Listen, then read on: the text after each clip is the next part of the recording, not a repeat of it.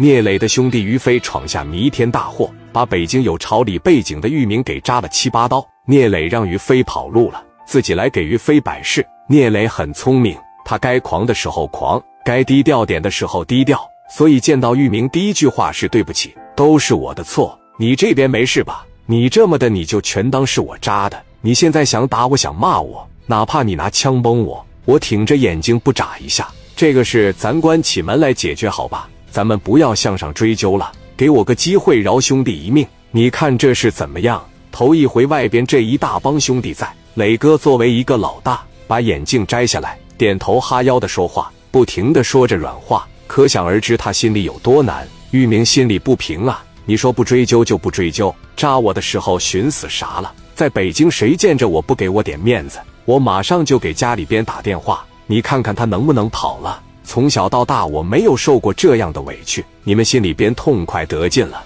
让我把这口气咽下去，凭什么呀？你是他好哥们是吧？我现在给你两条道，你要么把他五花大绑绑到我跟前来，要么我就给北京打电话。聂磊寻思寻思说：“我想一下，玉少，你先在这吊针，我打个电话，然后就出来了。出来了以后，聂磊就往大厅走，走到门口的时候，把身边跟着的小弟都赶走了。”聂磊现在心里边都要崩溃了，他现在得把思路捋清了，看看现在怎么办。自己回到车里给侯少打了个电话：“喂，给于明安排的怎么样？”聂磊犹豫回到：“出事了，我哥们于飞扎了玉明七八刀，我操！”侯少直接干懵逼了：“你他妈是怎么安排的？我是不是做梦呢？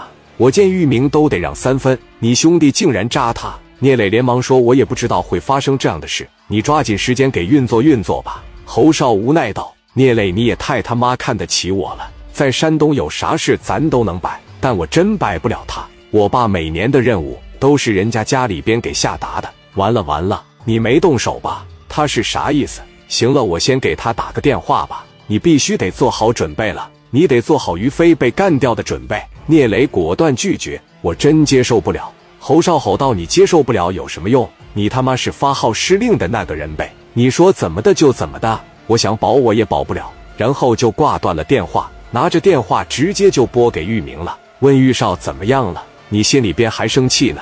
玉少说道：“你问的不是屁话吗？我不但生气，我现在还疼呢。你是不是想救那帮人？你赶紧打消这个念头，这个是不是你能救的？你要再给我打一个电话，我直接让他们团灭。这个聂磊我都得查一查。你也告诉那个聂磊，于飞不是跟他做事吗？”最好让他消停给我回来，要让他跑，可一点机会都没有。